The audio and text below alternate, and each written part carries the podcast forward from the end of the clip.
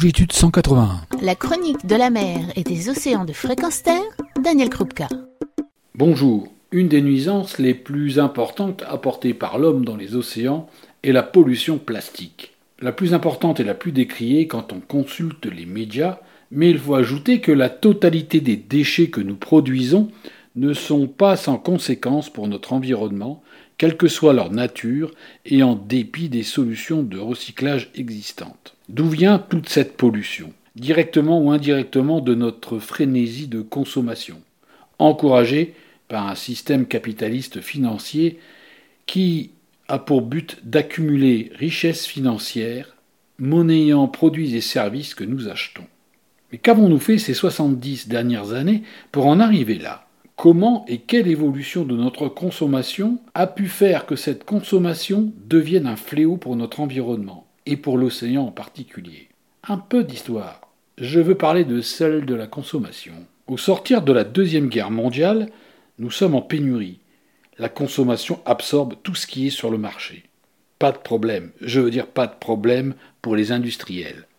Dans un deuxième temps, la production satisfait les besoins voire avec les productivités atteintes, on produit plus et on touche alors de plus en plus de consommateurs. C'est l'époque du boom économique, de l'avènement de ce qui sera appelé les Trente Glorieuses, les trente années qui suivent la Deuxième Guerre mondiale.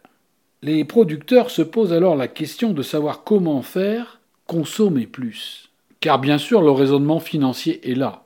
Plus de consommation veut dire plus de ventes et plus de production, et veut dire également plus de bénéfices. Cet argent servira à élaborer de nouveaux produits qui entreront dans le même cycle et qui permettront de produire encore plus d'argent. Les fabricants, les producteurs constatent un palier dans la consommation et ils mettent leurs équipes au travail. Et nous entrons alors dans l'ère de l'hyperchoix. Facile à comprendre.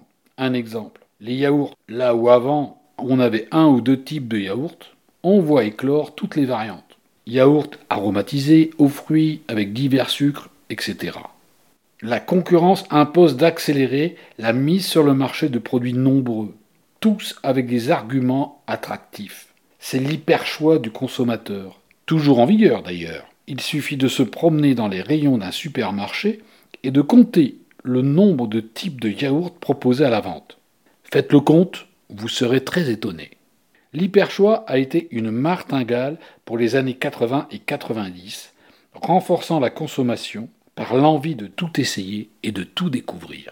D'accord, mais quel mécanisme depuis a réussi à nous entraîner dans une spirale de consommation continue, toujours plus volumineuse, donc toujours plus polluante? Eh bien cet hyperchoix a largement été amélioré. Tout d'abord, on y a ajouté l'instantanéité et l'urgence.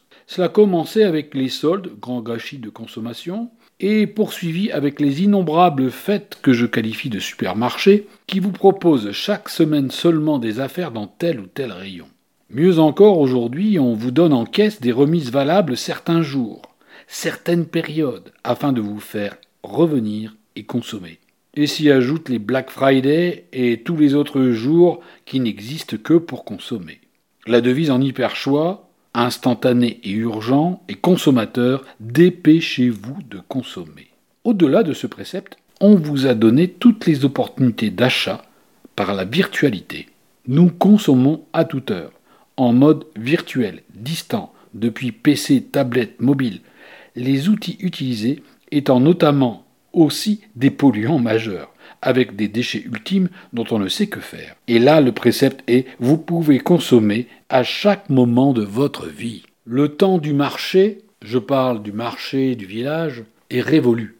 Le marché est permanent. Mais ce n'est pas tout.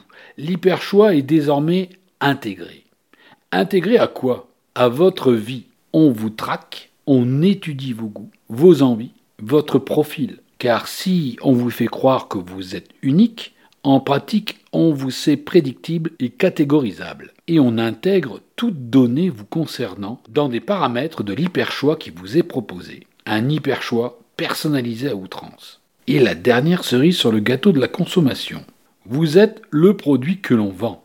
Les offres gratuites comprennent désormais une contrepartie. Vos coordonnées, par exemple, une réponse à une enquête, un sondage, votre consommation. Et en perdant l'anonymat, vous devenez l'objet de l'offre actuelle, mais aussi de l'offre future qui vous sera faite, sous peu. Et je ne parle pas des nombreux services offerts qui sont autant d'occasions de vous faire augmenter votre consommation et vos dépenses. Le dernier exemple que j'ai entrevu est celui d'une réduction de tarifs accordée si on paye en plusieurs fois à crédit plutôt qu'au comptant. Cherchez l'erreur.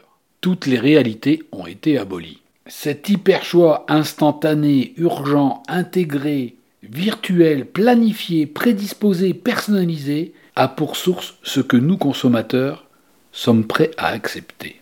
Il nous faut donc être très vigilants sur nos comportements passifs d'achat. On vote avec sa carte de crédit. On pollue aussi avec elle.